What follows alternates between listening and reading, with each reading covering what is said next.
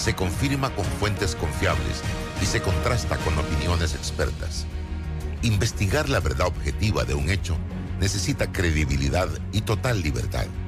Con entrevistas que impacten, un análisis que profundice y en medio de noticias, rumores y glosas, encontraremos la verdad. Presentamos a una voz contemple y un hombre que habla sin rodeos con Álvaro Alvarado por Omega Estéreo. Bienvenidos.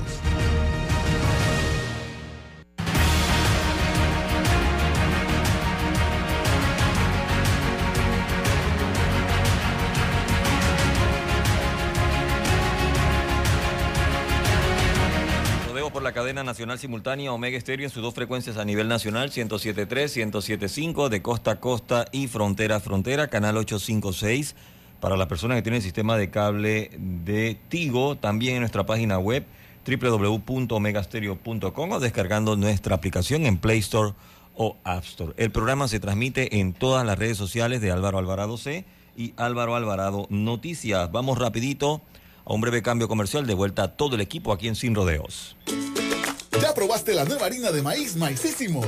Es más rendidora, fácil de amasar, no se pega y queda suavecita. 100% harina de maíz precocida, sin aditivos ni conservantes. Ideal para hacer arepas, tortillas, bollos, tamales, empanadas y mucho más. Búscala en tu mini super favorito y en los supermercados a nivel nacional a un excelente precio. Maicísimo, el auténtico sabor del maíz. ¿Se imaginan si todas fuéramos iguales? Dichosamente, son nuestras diferencias, nuestras metas y nuestra manera de ver la vida lo que nos hace únicas. Pensando en nosotras, Global Bank nos ofrece un programa con condiciones flexibles, seguros, promociones, eventos y asesoría financiera para impulsarnos a cumplir nuestros sueños. Bienvenidas al programa Única, una banca por y para la mujer. Global Bank, primero la gente. ¿Quieres quedar a la altura con tu familia, tus amigos, tu pareja, tu esposo, tus hijos? Prueba 1820, un café 100% de altura. Hey Bocas del Toro, juntos crecemos.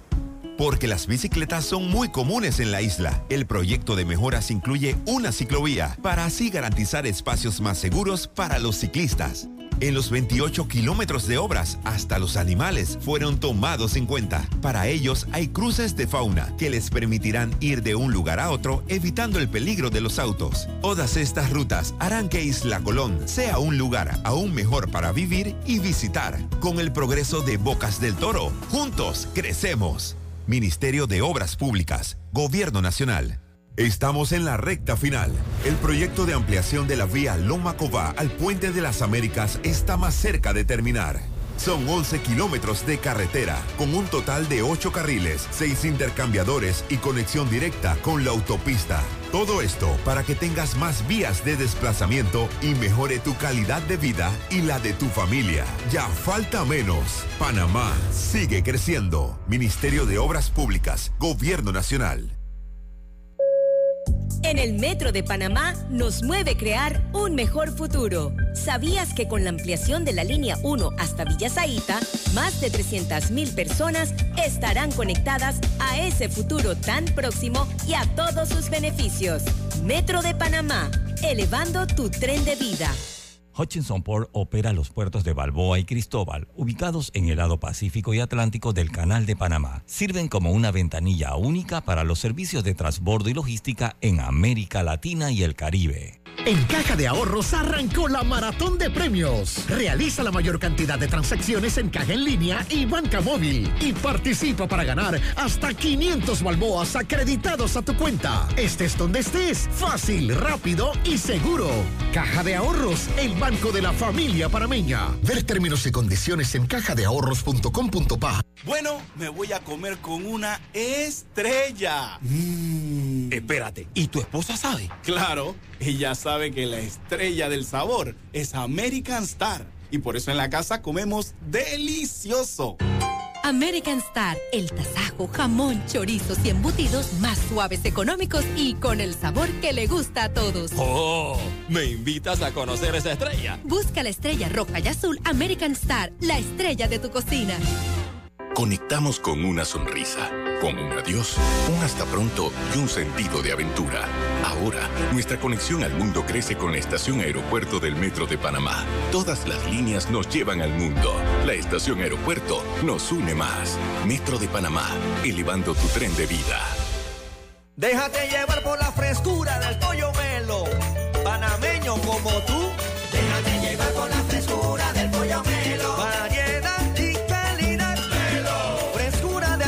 Estándares. la calidad es una promesa para llevarte el pollo melo siempre fresco hasta tu mesa. Déjate llevar por la frescura del pollo melo. Por su sabor y calidad lo prefiero. Déjate llevar por la frescura melo. El 99% del agua que usa Minera Panamá en sus procesos es de lluvia. Y Evis Vega es el encargado de que este sistema sostenible funcione a la perfección. Una gran responsabilidad para este gran panameño. Evis es uno de los miles de colaboradores de todo el país a los que Minera Panamá les da la oportunidad de trabajar y progresar como Anjuri de Colón y Rigoberto de Darién. Cuidar nuestros recursos es cuidar el país. Que mueven la economía. La vida nos lleva a crecer. La familia se vuelve un familión. Las salidas se vuelven viajes a otra provincia. Y las entregas de tu emprendimiento se vuelven una empresa. Sea como sea que tu vida crezca, necesitas un auto de tu talla, como el Gilio Cabango, con espacio para siete pasajeros y mucha comodidad, donde quepan tus trips con lo top en tecnología y la seguridad que necesitas. Conduce el nuevo Gilio Cabango. Es momento de crecer, solo en Bahía Motors. Sube de nivel con más velocidad. Contrata mil megas hoy y recibe 25% de descuento por todo un año. La máxima velocidad por solo 37.50 mensuales. Contrátalo hoy en Más Móvil. Visita nuestras tiendas o entra a másmóvilpanamá.com. Quiero pagar mis deudas. Quiero viajar. Quiero remodelar mi cocina. Tú tienes el plan, nosotros el préstamo personal. Solicita el tuyo en nuestras sucursales y con el desembolso te regalamos 250 balboas en una cuenta de Navidad. Caja de Ahorros, el banco de la familia parameña. Promoción válida del 15 de mayo al 31 de agosto de 2023. Términos y condiciones en cajadeahorros.com.pa. Hutchinson Port administra y opera los puertos de Balboa y Cristóbal, ubicados en el lado Pacífico y Atlántico. Están conectadas por ferrocarril y una carretera transcontinental con una distancia de 80 kilómetros.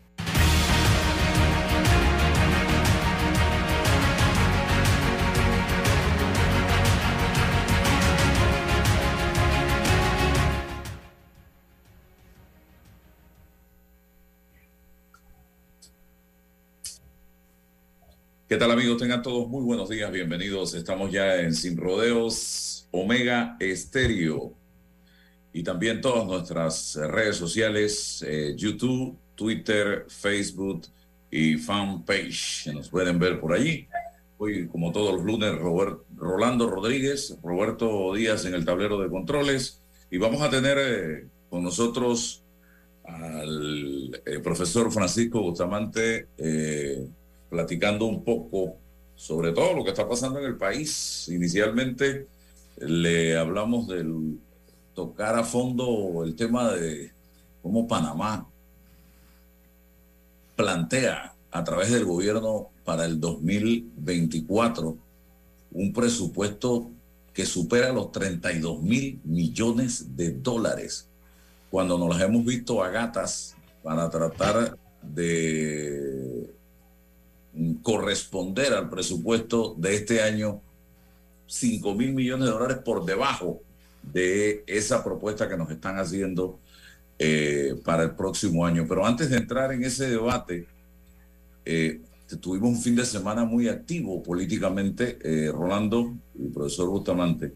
El sábado el partido País realizó su directorio nacional donde se elige a José Alberto Álvarez como candidato a la presidencia de la República, a sabiendas que él eh, está eh, siendo parte de una negociación, de una conversación con el Partido Cambio Democrático y el Partido eh, Panameñista de cara a conformar una alianza, que todavía no sabemos si eso se va a lograr o no se va a lograr. Por otro lado, el día domingo, ayer, el partido Otro Camino Panamá eh, escogió a Ricardo Lombana como su candidato a la presidencia de la República, también a través de su la dirección del partido a nivel nacional. Lombana fue claro y contundente en distanciarse de la partidocracia en este país, de lo que él llama los partidos tradicionales. Entonces, no sé qué camino le quedaría a Lombana, sabiendo de la que se está distanciando de los partidos políticos, lo único que le quedaría, a mi juicio, es una alianza con Vamos y con Movín. Y con Movín después de los enfrentamientos públicos que han tenido, no sé si eso se podrá eh, eh, reconciliar. Vi, aunque en este país cualquier cosa puede suceder, vimos a la democracia cristiana con el PRD en alianza y eso a los liberales con los panameñistas. Así que no sé, no, en este país en la política no hay sorpresas sino sorprendido. Lo otro, la finalización del tema de la recolección de firmas, donde ya se tienen a tres candidatos a la presidencia con sus eh, fórmula vicepresidencial. Eh, Zulay Rodríguez encabezó eh, la recolección de firmas y planteó a Atenas Atanasiades, exdiputada de la República del PRD, como su eh, candidata a la vicepresidencia. En el segundo lugar, este, Maribel eh, Gordón, quien nos presenta a Richard Morales como su candidato a la vicepresidencia. Eh, muy interesante este planteamiento político. creo que es el único ideológico que hay dentro de las 10 candidaturas. Me atrevo a apostarlo, me atrevo a afirmarlo eh, y que le va a dar un tono muy interesante a la discusión, al debate político en este país. Eh, con eso no estoy diciendo que favorezco ninguna candidatura, para que quede claro. Estoy en el análisis.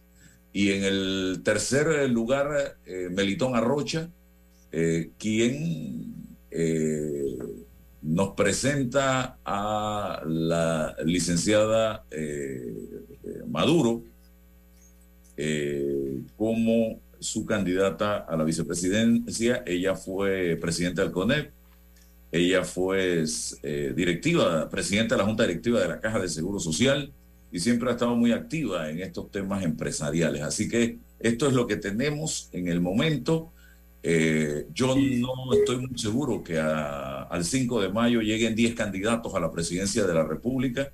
Primero, hay dos que están siendo eh, motivos, que están eh, eh, en la palestra por temas judiciales. Uno de ellos, Ricardo Martinelli, en este momento, condenado ya en primera instancia a 10.8 años de prisión y a pagar una multa de 19 millones de dólares.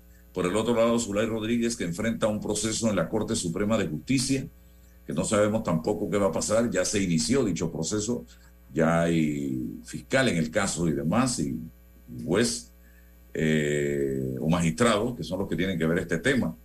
En el otro caso, ya José Alberto Álvarez ha dicho que él se suma a una alianza, eh, así que no sé cuántos candidatos finalmente vayan a llegar a la papeleta el 5 de mayo del 2024. Lo que sí planteo yo la necesidad, y lo, y lo, lo escribí ayer eh, en mis redes sociales, de que quienes lleguen a la presidencia eh, deben venir con la seriedad pertinente. Ya este país no aguanta más eh, promesas incumplidas, más publicidad engañosa porque no es un tema de alianzas en contra de una vez por todas ataque con valentía los principales problemas que enfrentamos y sin demagogia, decía yo ayer, desde el día uno, quien gane la presidencia debe hablarle claro a los panameños sobre lo que se puede y lo que no se puede hacer, iniciar un proceso de reconstrucción que se enmarque en temas fundamentales como la caja de seguro social, el ataque frontal a la corrupción, analizar el tema constitucional, el desempleo, la economía, la salud, educación y seguridad. Quien llegue debe venir con un equipo dispuesto a hacerle frente a ese Panamá, o serán cinco años más de desesperanza, de frustración, será un quinquenio perdido, y ya no perdido con un panameño eh, silenciado, eh, opacado, sino con un panameño como el de julio del año pasado, que lo vimos cerrar por completo este país con un disgusto y una indignación enorme, porque ya el panameño, siento yo, que está cansado, puedo estar equivocado. Eh, don Rolando, su análisis de lo sucedido el fin de semana. Sí, buenos días, Álvaro. Bueno, yo básicamente coincido contigo en el hecho de que eh, estas elecciones van a estar muy polarizadas si se mantiene el panorama actual. Eh, si vamos descontando candidatos que podrían tener eh, dificultades para estar en la contienda, pues ciertamente eso va a relajar un poco el, ambiente político. Pero sin duda, en este momento, estas candidaturas de, de personajes con estos procesos pueden caldear aún incluso un poco más el ambiente político que existe.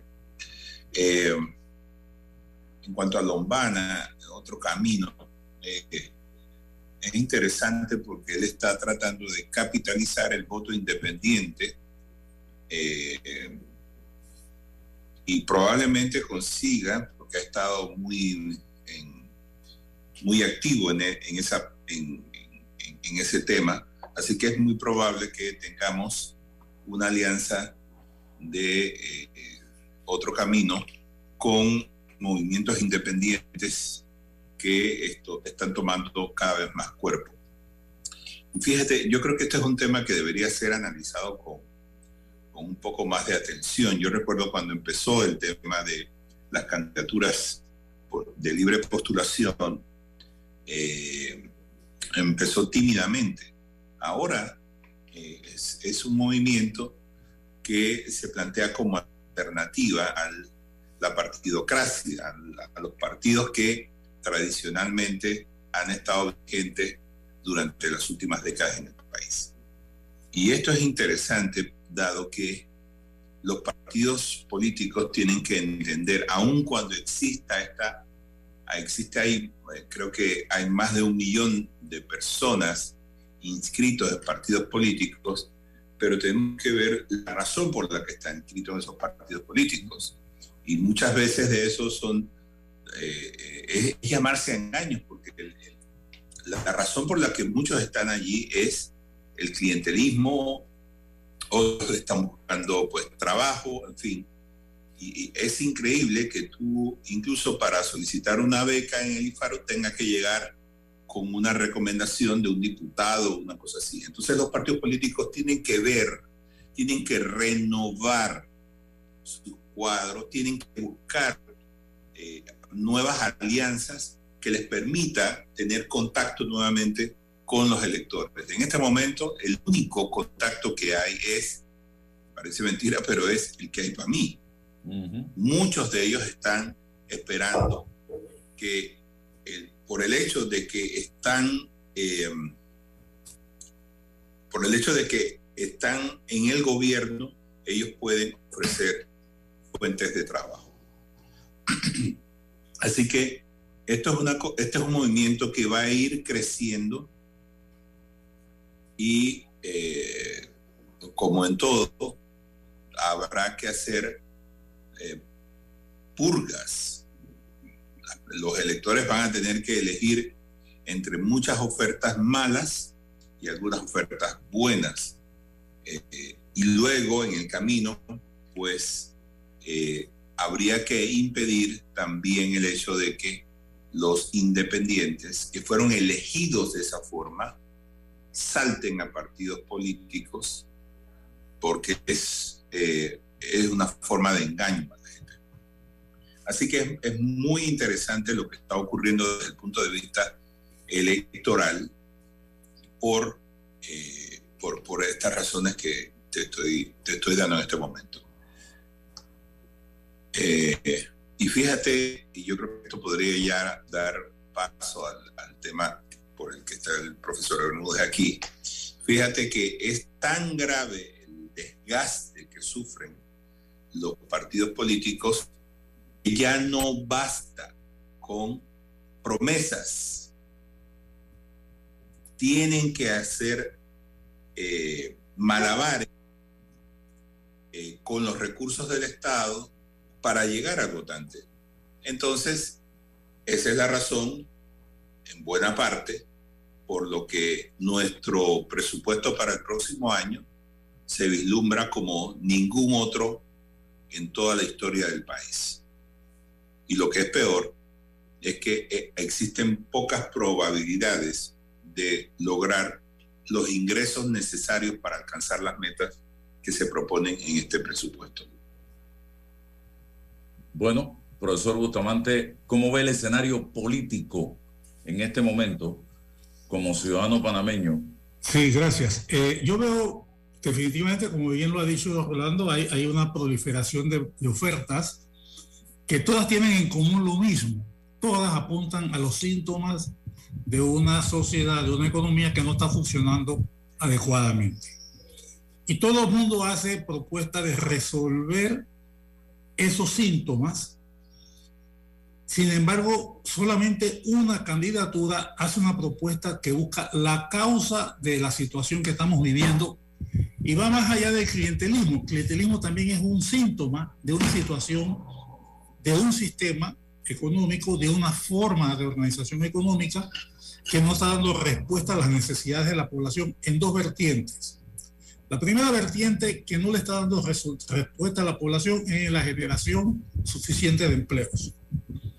Y en la segunda vertiente que está haciéndolo es que los empleos que genera son de baja calidad, ergo baja productividad, lo cual significa salarios bajos.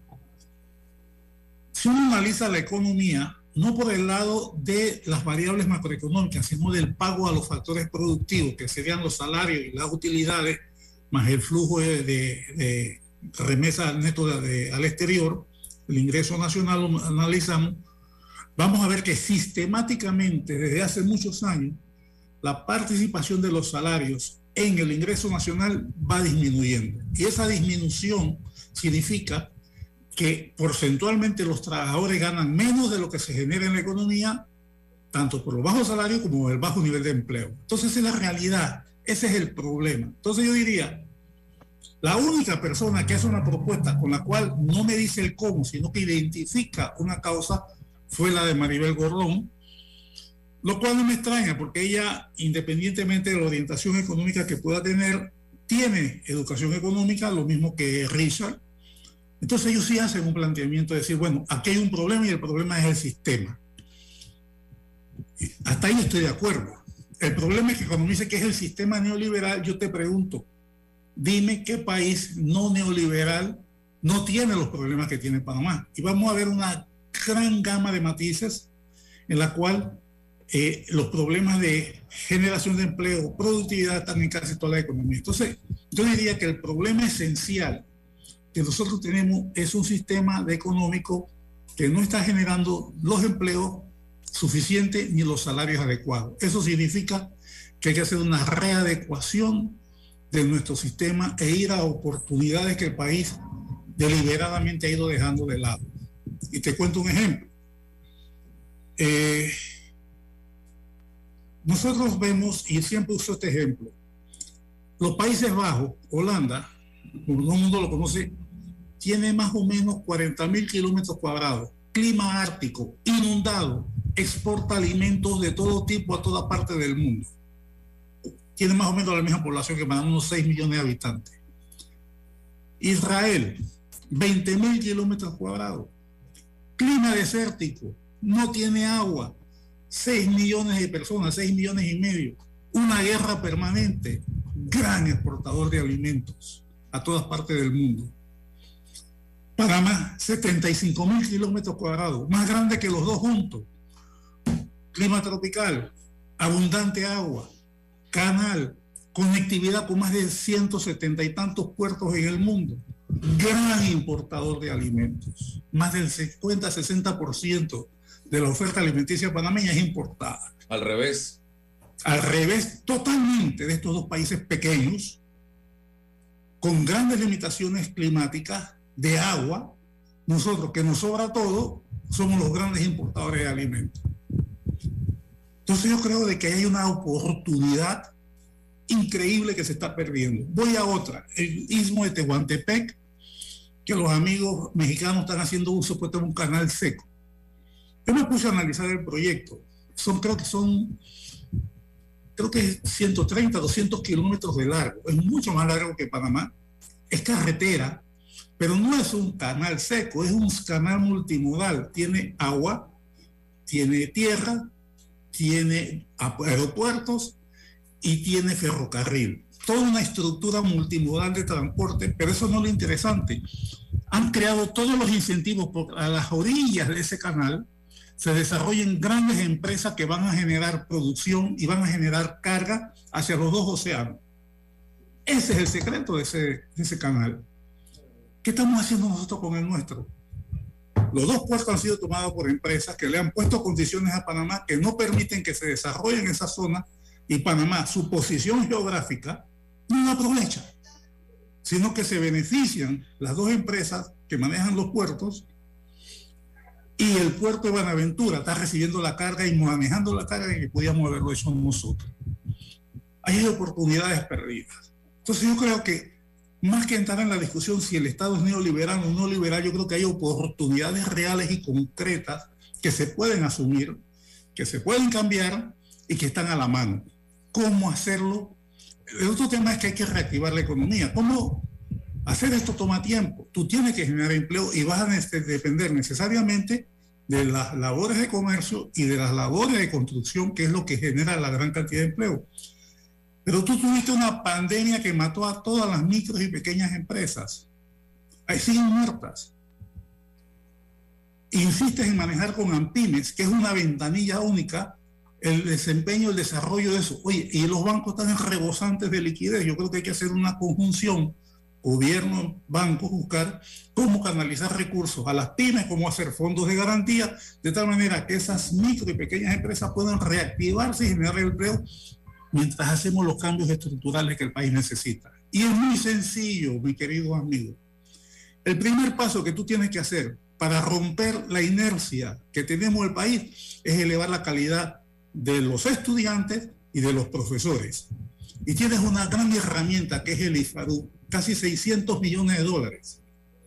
Es muy sencillo que tú digas, ¿sabes qué? Salvo los premios ganados por primero, segundo y tercer puesto, todo ese dinero va a ir a la ciencia, a la tecnología, a la formación de educadores, a la formación de aquellas competencias que el país necesita.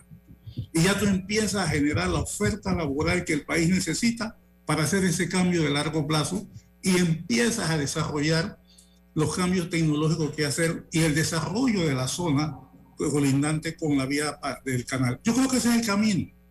Ahí hemos estado viendo a un Estado convirtiéndose o un gobierno en un empleador. Eh, escuché a un diputado, el diputado Leandro Ávila, decir en la asamblea de la semana pasada que él exhortaba a la empresa privada a nombrar personal a, aumentar sus planillas, que no es justo que se hayan duplicado los precios de los productos por cualquier razón que sea, pero que no se esté nombrando en la misma proporción personal en el sector privado. Y decía, y eso que quieren que se reduzca la planilla del Estado. ¿Qué pasaría en este país si el gobierno empieza a reducir la planilla del Estado? Hemos visto cómo se ha incrementado. El Estado se ha convertido en un empleador por naturaleza y más en estos eh, últimos cinco, eh, cuatro años que llevamos del gobierno de Cortizo. Eh, la alcaldía la vemos como el alcalde la semana pasada decía que sí, que él va a nombrar tres mil miembros de seguridad más, tiene un montón de gente nombrada como promotores culturales y promotores deportivos y, y, y, no sé si es que ese es el entendimiento que tiene el gobierno del tema de, de la generación de empleos, y es por ahí. Justamente, la incapacidad de la economía de generar empleos, porque son empleos limitados, porque son actividades de poca productividad, porque tienes un, nivel de ineficiencia alto, es la excusa para que el gobierno haga la, la, labor de generar ingresos para esa población. Y lo que estoy diciendo es que tú tienes que cambiar esa relación. Tú tienes que ir, vamos a ir hacia la explotación y desarrollo de actividades de alto nivel de salarios, de alto nivel agregado, que van a permitir mejores salarios y que van a permitir mejores empleos. No hay otra. La otra manera es seguir justificando un Estado que un momento dado ya está llegando en que no sustenta, no es tolerable seguir empleando personas en empleos improductivos. Y es un poco la experiencia que nosotros tuvimos en el Seguro Social. La falta de desarrollo de sistemas y procesos tecnificados es la justificación para tener una gran cantidad de gente empleada que no tiene mayor productividad y que tienen salarios bajos. Tienen salarios bajos y se presta para la manipulación y la toma del poder por los grupos. Entonces yo creo que aquí ninguno, salvo el grupo de Mariel Gordón, apuntó a que no hay un problema estructural que hay que atacar. Que ellos lo ven con la ideología. Yo lo veo con las posibles soluciones que hay que hacer para que esto camine y podamos ir creando las bases de un cambio. Y sí, hay un problema. ¿Qué pasa si el Estado deja de, dar salarios a personas que no tienen mayor impacto en la oferta de bienes y servicios? Ahí tienes un problema. Por eso yo decía que tú tienes que seguir dependiendo del comercio y la construcción, que son los motores tradicionales que dan bajos salarios y que generan empleo. Tienes las micro y las pymes que tienes que meterle dinero para que vayan generando ese empleo mientras tú haces los cambios estructurales que van a permitir que el país pueda tener un salto cualitativo en 5 o 10 años hacia adelante. Es una tarea larga, compleja, excede un gobierno pero mientras más posterguemos las soluciones que hay que tomar, más costosas van a ser en términos de eh, sacrificio de la sociedad y de las personas. No es fácil. Nadie dijo que es fácil, pero es posible. Sí, yo, yo, yo coincido con usted en que esto es una... O sea, el tema de la educación ha sido tan olvidado, tan eh, marginado, que hoy día tenemos lo que usted dice, tenemos una masa de personas trabajando en el gobierno por bajos salarios y que no encontrarían trabajo en la empresa privada seguramente eh, eh, con los salarios que ganan, aún siendo bajos. Entonces, lo que hay que hacer aquí es reformar nuestra, nuestra, nuestra educación y eso significa que el gobierno no lo puede hacer solo, porque como bien dice usted, esto no es eh, tema de un solo gobierno. Es que creo que los panameños estamos muy claros en cuáles son nuestros problemas. Estamos muy claros en eso. Es decir, no hay una sorpresa entre los partidos eh, sobre el diagnóstico del país todo el mundo sabemos que tenemos problemas con la educación, que tenemos problemas con la salud, que tenemos problemas con eh, eh, las vías de, la red vial del país, en fin, hay, hay una enorme cantidad. Entonces, lo que tenemos que hacer es ponernos de acuerdo y decidir, bueno, ¿a qué le vamos a dar prioridad? Y si es el tema de la educación, esto seguramente va a durar entre 10 y 15 años. Entonces, no es materia de un solo gobierno, que diga yo voy a hacer las reformas, como lo dijo este, iba a ser la estrella del gobierno. Mm. Y total, que ha sido más bien la estrellada del siglo, la que nos hemos dado nosotros con esta promesa. Porque peor no pueden estar las estructuras y la educación en este país. Entonces estamos condenando a la población panameña a mendigar un trabajo en el Estado porque no tiene la preparación, porque no, no es productivo. Entonces esto no es labor de un gobierno, aquí tiene que entrar necesariamente la sociedad y exigirle a los partidos políticos, miren señores, ustedes tienen que ejecutar una reforma que va a tomar más tiempo. Yo no sé qué vamos a hacer con los demás temas, pero tenemos que poner tres temas sobre la mesa y trabajar sobre eso, pero no podemos seguir así. ¿Cómo es posible que llegue un gobierno, haga una reforma y el siguiente diga esto no sirve y a empezar de nuevo seguramente desde el punto cero y nunca avanzamos? Entonces esto requiere también una responsabilidad, un deber de parte de la sociedad. Significa que nosotros, los ciudadanos, tenemos que tomar parte de esto y exigirle al gobierno, usted tiene que cumplir. No, no, no sé cómo lo va a hacer, pero de aquí a 15 años tenemos que tener resultados. Esto no, esta situación es insostenible. Si cada gobierno aumenta la planilla en el ritmo que lo hace al cabo de 20 años vamos a tener un gobierno en el que la gente no va a ver. la plata del, del, presupuesto solamente va a servir para alquilar oficinas y para pagar planilla. Esto no puede seguir, sencillamente. Pero es muy cómodo darle empleo a las personas en, en, en, en este estado porque así no tienes que pensar, así no tienes que hacer. No, es el camino fácil. Pero la gente también tiene que darse cuenta de que esto no, no es sostenible en el tiempo. Las familias tienen que mirar su futuro hacia adelante y pensar qué queremos. Vivir del Estado. Sé que hay familias que viven del Estado, pero eso a la larga Imagínense todas las familias pensando de la misma forma. Hay dos tipos de familias que viven del Estado. Aquella que por lo menos va a una oficina y recibe un salario tipo botella, que no hace nada. Y hay otra familia que vive del Estado y es aquella que vive de los subsidios. Porque en, esa casa entran beca universal, en esa casa entra 120 a los 60, a los, ¿cuánto llevamos? Los 65.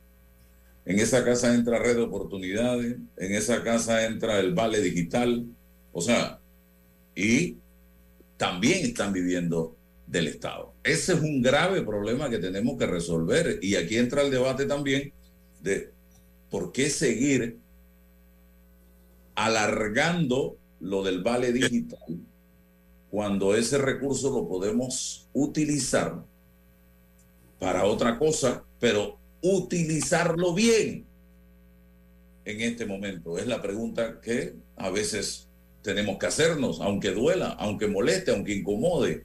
Ahora nos enfrentamos a 10 candidatos que están saliendo, como dice el profesor, a reconocer y a decir que van a resolver el problema de la caja, el problema de la educación, las medicinas, el alto costo de la vida, el tema de la salud.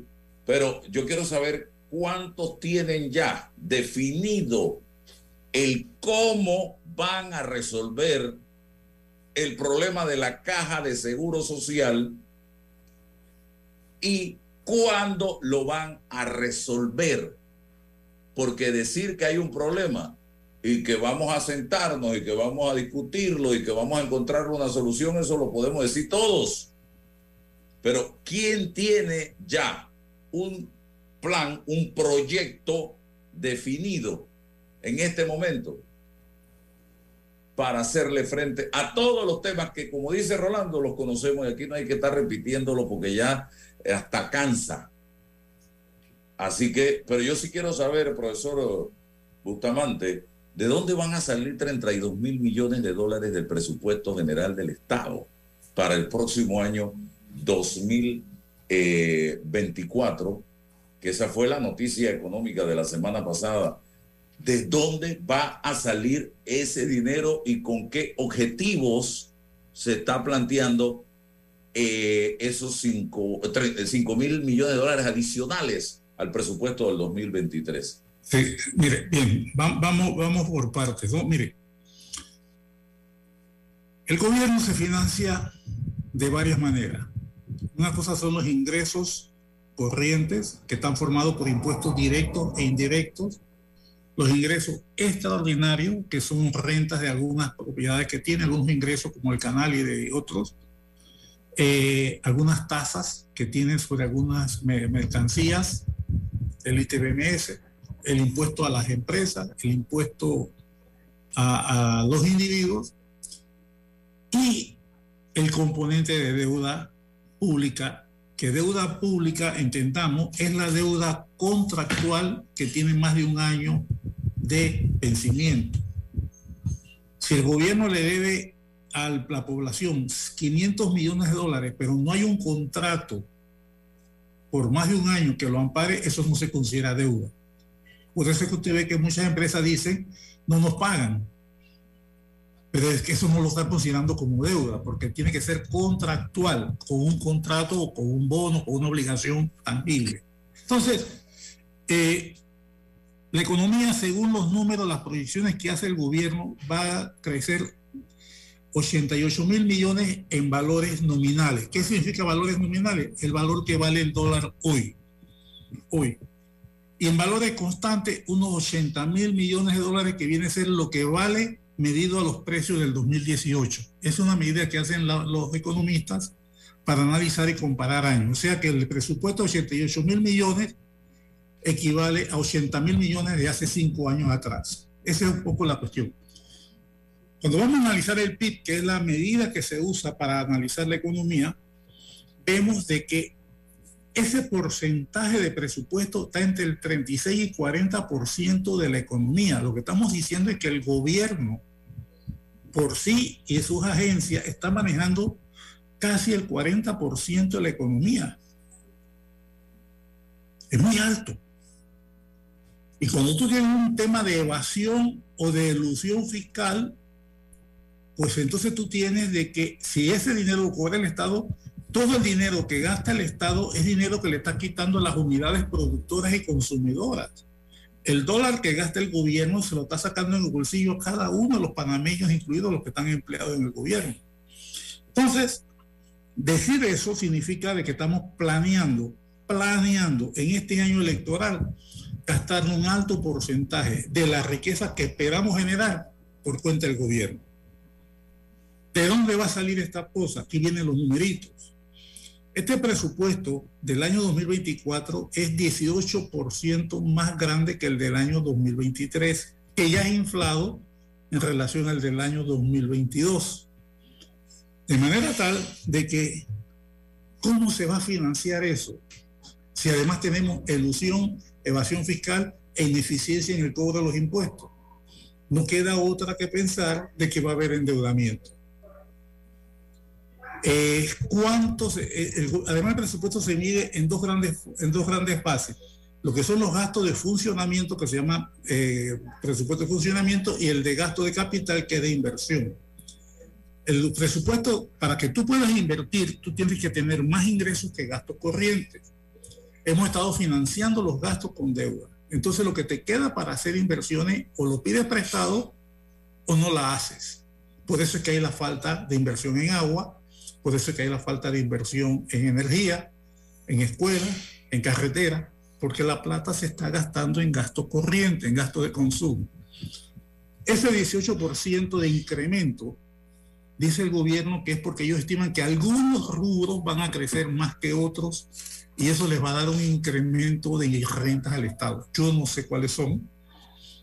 Tengo mi duda y tengo el temor de que va a haber un endeudamiento significativo en un año donde además tenemos que el gobierno va a tener que ver qué hace con el déficit de las pensiones de seguro social.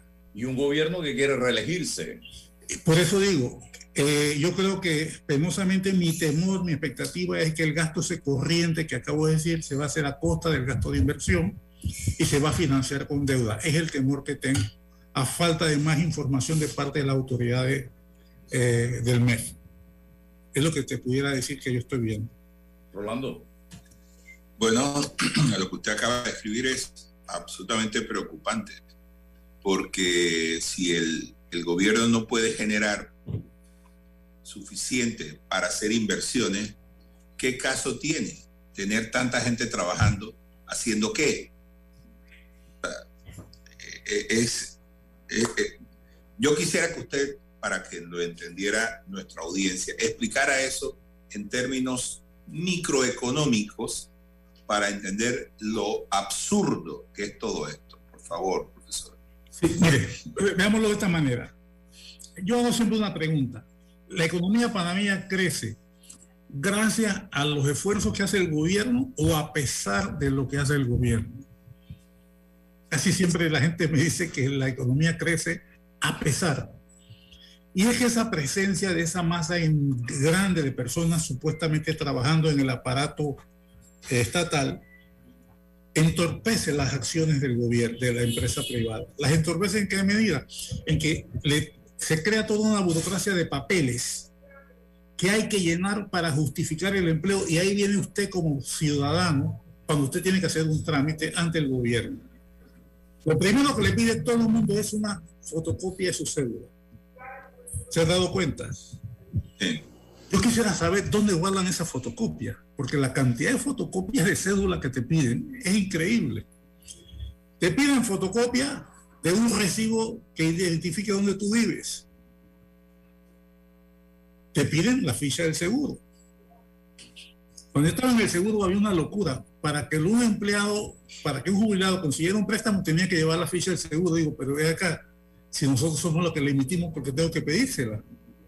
Si yo sé que, que, sea, cosas de ese tipo.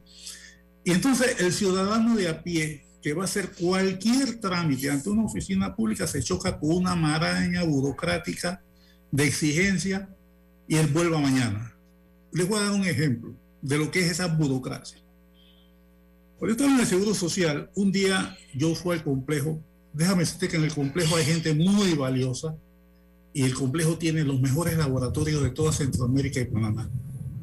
Y me decían los subdirectores ahí, decían, mire, subdirector, aquí tenemos un problema. Los resultados médicos de laboratorio, la gente no los viene a buscar y estamos gastando muchísimo dinero imprimiendo resultados de laboratorio. Y, y no hay otra forma de hacerlo. Y dice, bueno, en urgencia, cualquier laboratorio en urgencia nosotros lo entregamos en tres horas. En tres horas. Todo lo que viene de urgencia, en tres horas está el resultado. Y los pacientes que están hospitalizados, en ocho horas están los resultados. Sin embargo, un paciente que entra por laboratorio tiene que venir dentro de una semana a retirar ese resultado. Y yo le dije, ¿y cómo lo entregan ustedes a urgencia y a los que están hospitalizados? Por internet. El sistema lo manda directamente a los médicos, a la enfermera, y ellos lo reciben. ¿Y por qué no lo hacemos con los pacientes? Porque el paciente que va al seguro primero pide una cita con un médico general, uh -huh. que de salida le manda antibióticos o cosas para malestar y le manda una batería de exámenes. Tienen que pedir otra cita para ir a llevar los exámenes al laboratorio. Y tienen que volver a pedir otra cita para ir a retirar los resultados. Ya llevamos dos semanas. Y dependiendo de los resultados, viene una cita con un especialista que puede llevar cuatro, cinco, seis, siete meses. Ese es el trayecto que sigue un, usted asegurado o beneficiario. Y yo decía, ¿por qué no hacemos lo siguiente?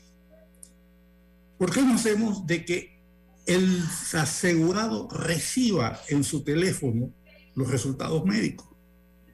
Como lo manda cualquier laboratorio en Panamá o cualquier hospital.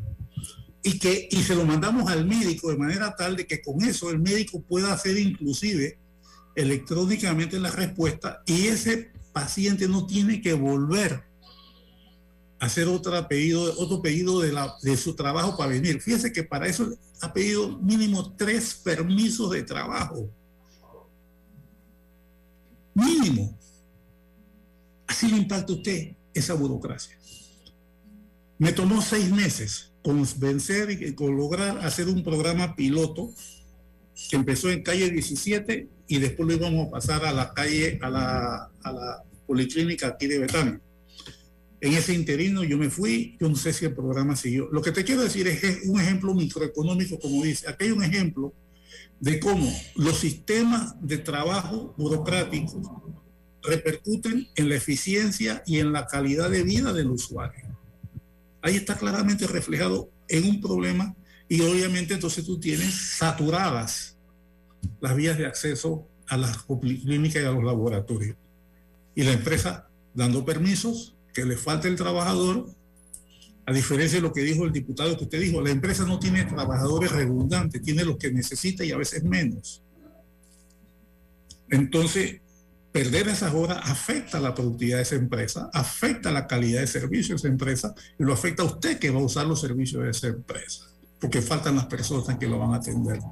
Esa es la importancia de tener tanta gente haciendo cosas innecesarias que se pueden hacer de una manera con más tecnología, con menos empleo, pero con mejores salarios y con otra diversidad de funciones que se pueden hacer. Es un ejemplo.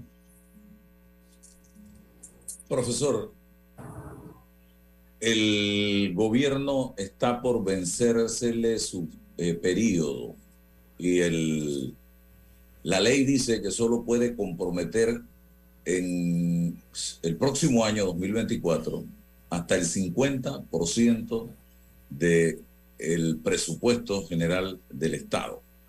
¿Eso es así? Eso es así. La ley de responsabilidad fiscal y después la misma ley de presupuesto le pone topes a los montos que se pueden hacer y al crecimiento de un año para el otro. Y aquí es donde yo veo el temor que yo decía. Cuando tú creas un presupuesto tan grande, ¿qué es lo que tú estás creando? Tú estás creando partidas de dinero en los distintos ministerios. ¿Y dónde empieza el manejo de ese presupuesto? Que tú vas a tener partidas eh, que te van a hacer falta en algún momento y entonces a través de la Comisión de Presupuesto de la Nación, tú puedes sacar dinero de un bolsillo y pasarlos a otro para los gastos que tú quieras. Entonces, mantener un presupuesto tan alto probablemente es para tener una N número de partidas que tú vas a poder usar para traspasar dinero de cuentas de una a las otras para poder atender el nivel de gasto que tú tienes. Y al decir tú tienes, yo solamente gasté el 50%, no, te gastaste la recaudación efectiva porque inflaste el número.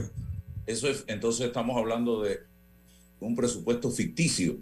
¿Qué fue lo que este gobierno se quejó cuando llegó? Que el gobierno anterior había hecho esa gracia y pareciera que se está haciendo Inflaron el presupuesto, lo gastaron y dejaron el 50% de algo que no existía. Pareciera que se repite la historia.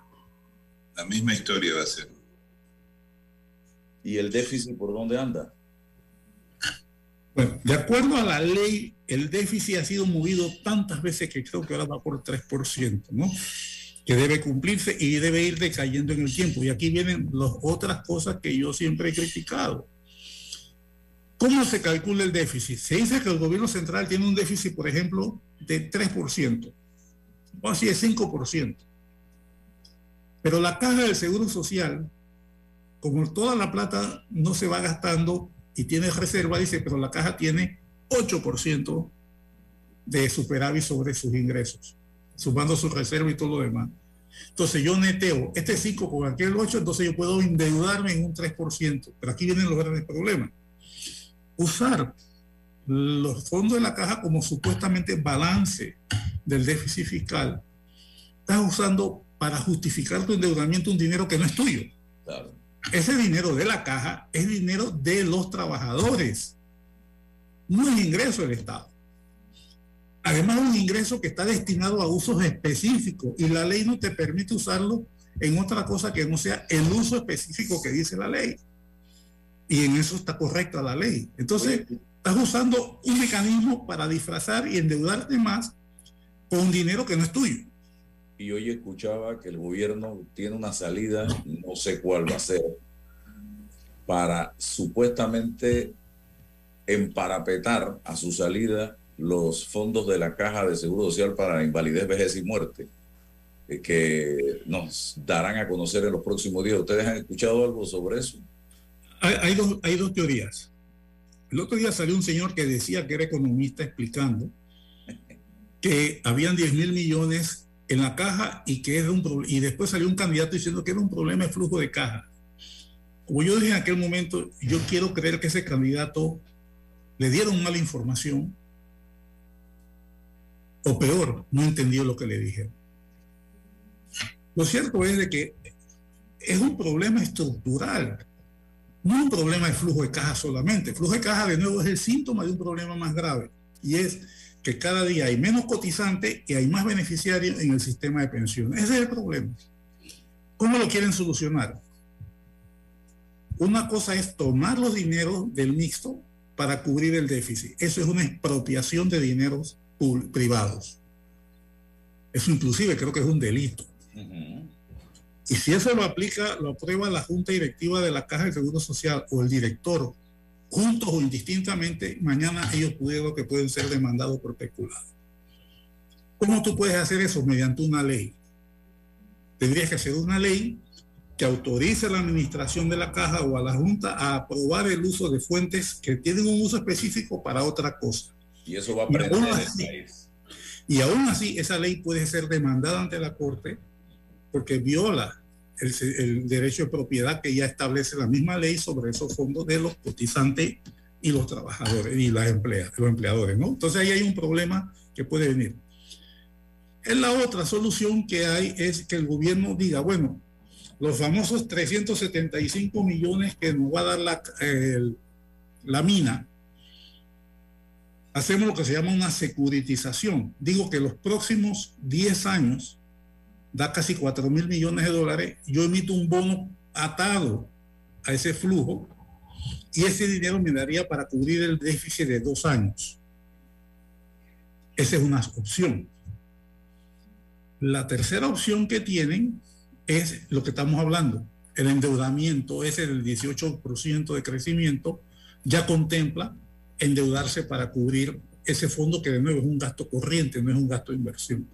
Yo creo que son las soluciones, entre comillas, soluciones, que el gobierno está viendo esto como un problema de flujo de caja y no lo está viendo como un problema estructural de la misma forma como está diseñado el sistema que no es sostenible.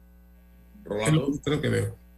Sí, yo, yo veo el, punto con la emisión de un bono por, eh, por el, compromiso de pagar con los ingresos de la mina.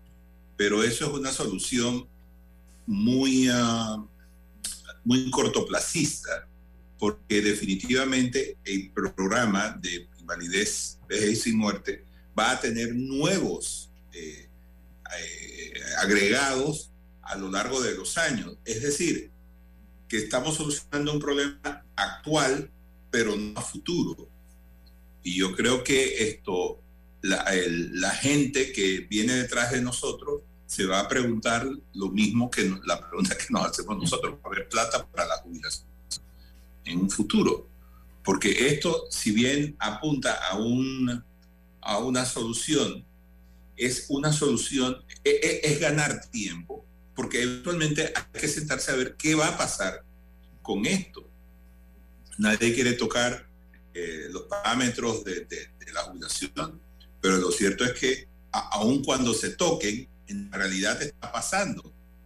Por ejemplo, yo tengo, no sé, casi 40 años trabajando y yo estoy pasado cuotas. Entonces, decir que ahora van a aumentar las cuotas no sirve de mucho, porque los ingresos que yo he estado aportándole no han servido todavía lo suficiente para eh, amortizar eh, este programa, ¿no? Los, los, fondos de este programa. Así que podemos ganar tiempo, pero es un tiempo que debe ser invertido para buscar una solución. Esto no puede mantenerse en el tiempo. Y, yo creo que Rolando está apuntando exactamente al punto. Tú lo que puedes hacer es hacer un puente, un puente para que eso no te reviente en la cara, pero si tú no logras hacer la reforma al sistema de largo plazo, sostenible, en dos, tres, cuatro años tenemos la misma situación o peor. Inclusive yo he escrito por ahí, si quiere Álvaro, te, le puedo mandar una, inclusive una última cosa. Yo, yo, yo hice una propuesta. Yo creo que el seguro como está es una estructura que no es salvable. Yo creo que hay que ir a un nuevo concepto. Y el nuevo concepto es que el fondo de pensiones es una cosa y el fondo de salud es otra cosa. El seguro es una empresa financiera que cobra primas y asegura riesgos y pensiones. Es una entidad financiera, pero está colocada en el sector público no financiero como cualquier ministerio de línea, con las mismas normas de línea, con la misma estructura de gobierno de una entidad que recibe dinero del gobierno central para dar servicio. Esa no es la situación del seguro social. Es una empresa financiera, debería estar en el sector financiero, tendríamos que tener un sistema de salud universal donde los asegurados ponen una plata y el Estado pone otra y un sistema de salud integrado para evitar duplicidades que existen actualmente. En el Seguro Social hay una cosa que llaman los pavipollos. Los pavipollos son médicos que paga el MINSA, pero que trabajan en instituciones del seguro.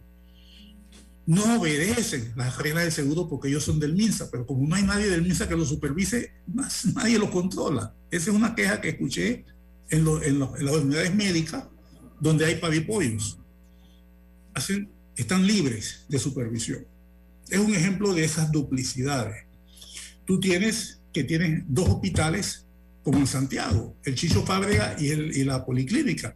En las tablas. La armada del hospital sacaron recursos de las tablas para meterlos en el hospital y parte de los médicos van para el hospital. Entonces todos están concentrados en el turno de la mañana de operaciones y si quieren operar en la tarde hay que darle sobresueldo para que trabajen en la tarde, pero de la mañana están todos y no hay suficiente quirófano. Esa fue una situación que vimos. Y te debes ir así en distintas modalidades, te das cuenta de que como no hay esa gestión de un sistema de salud, tenemos ese problema. Por el lado de, la gestión de los fondos de, pensiones, la ley es muy estrecha. La ley no le permite hacer más de cuatro cosas. Ejemplo es, la ley, el este seguro tiene tres propiedades que son las joyas de la corona. Es un terreno en el corredor sur, un terreno en San Carlos que va de la playa a la carretera plano 73 hectáreas y el COSUE. Lo único que puede hacer el, la segura es vender, el seguro es venderlo. Y cuando yo estaba de sugerente hubo gente que se me acercó y me decían, oye, eso puedes venderlo, pero está muy alto el precio, hay que bajarle el precio. ¿Ve? Por supuesto yo no les contesté nada, pero tú te das cuenta de que los están mirando porque son posibles de desarrollo. Entonces, la ley no le permite hacer eso. Yo creo que el Seguro Social puede tener una entidad financiera propia, un banco, que haga toda la gestión de recursos, toda la gestión de recursos que son muchísimos, que la ley no lo permite. Se ha creado un centro de préstamo que es altamente ineficiente por la misma estructura administrativa del seguro. Una hipoteca que da el seguro social tiene que firmar el contralor tú te imaginas la cantidad de papeles que firma el comprador, que además tiene que estar viendo prestamitos de casas. Es ineficiente el sistema. Y así te vas, vamos a, los, a, los, a los cobros judiciales. Tienes como 12 jueces judiciales y más de 35 mil expedientes, todos llevados manualmente. No hay un sistema de gestión.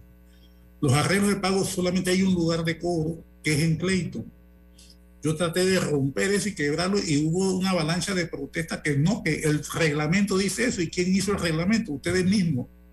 Llega Clayton, la gente no iba a pagar. Y como no hay un seguimiento constante, nadie cumple. Entonces, es un ejemplo de la cantidad de gente trabajando sin los recursos técnicos y sin lograr resultados. Y eso me lleva, ya nos hemos extendido mucho, a que mientras tengamos un presupuesto de gastos y no un presupuesto que mida resultados, que se haga en función de los resultados que necesita el país, vamos a tener un presupuesto que no lo puedes medir. Panamá es uno de los países más atrasados, si no el más atrasado, salvo Haití u otro, en toda la región en cuanto a la gestión fiscal de los resultados. Presupuesto por resultado es una herramienta indispensable, no ha habido manera de hacerlo.